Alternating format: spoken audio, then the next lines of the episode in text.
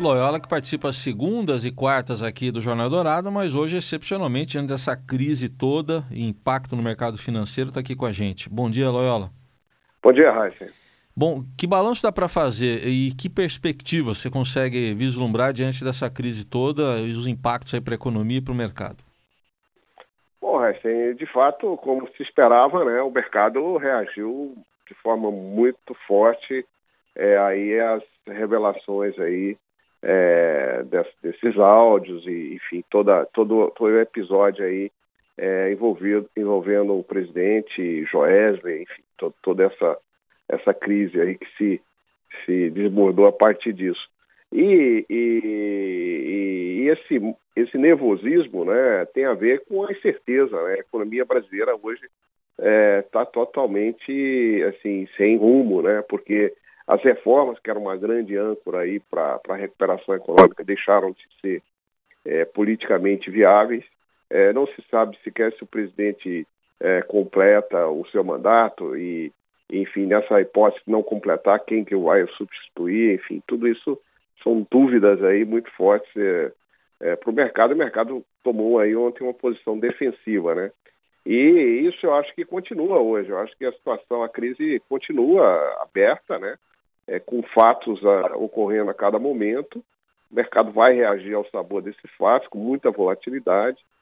É, o Banco Central é, ter, intervindo no mercado, como interveio ontem para mercado de câmbio, para tentar segurar um pouco aí, mas enfim, não, não, não, não consegue deter de todo a, esse movimento. Ontem a moeda brasileira é, fechou aí com uma desvalorização de 8%, embora no intraday tem ido até mais do que isso, a bolsa também com queda em torno de 9%.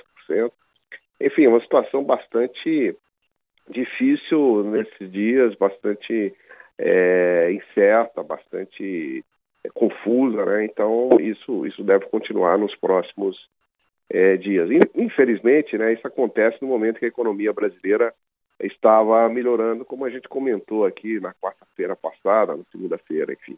É realmente uma lástima.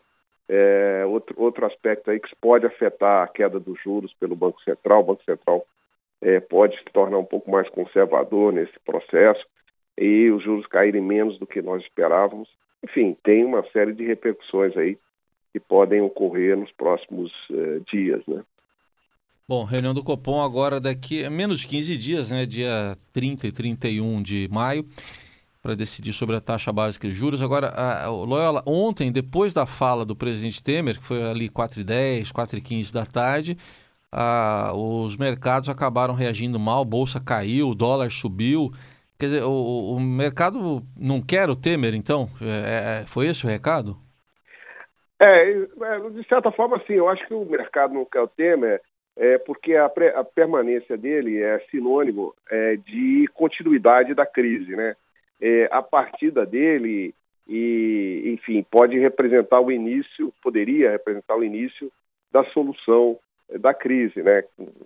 Enfim, com a uma convocação, com a convocação de eleições e tal, embora as eleições sejam incertas, mas pelo menos você te, estaria encaminhando uma solução constitucional e isso poderia acalmar os mercados um pouco, né?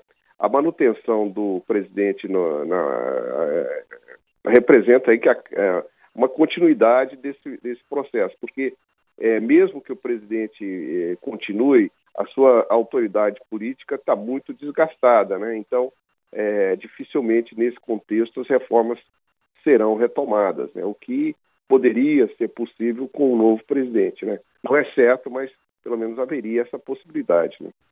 Aí, análise de Gustavo Loyola desse grave momento, né, para a economia também. E segunda-feira Loyola volta. Pelo jeito, a sexta-feira vai ser longa.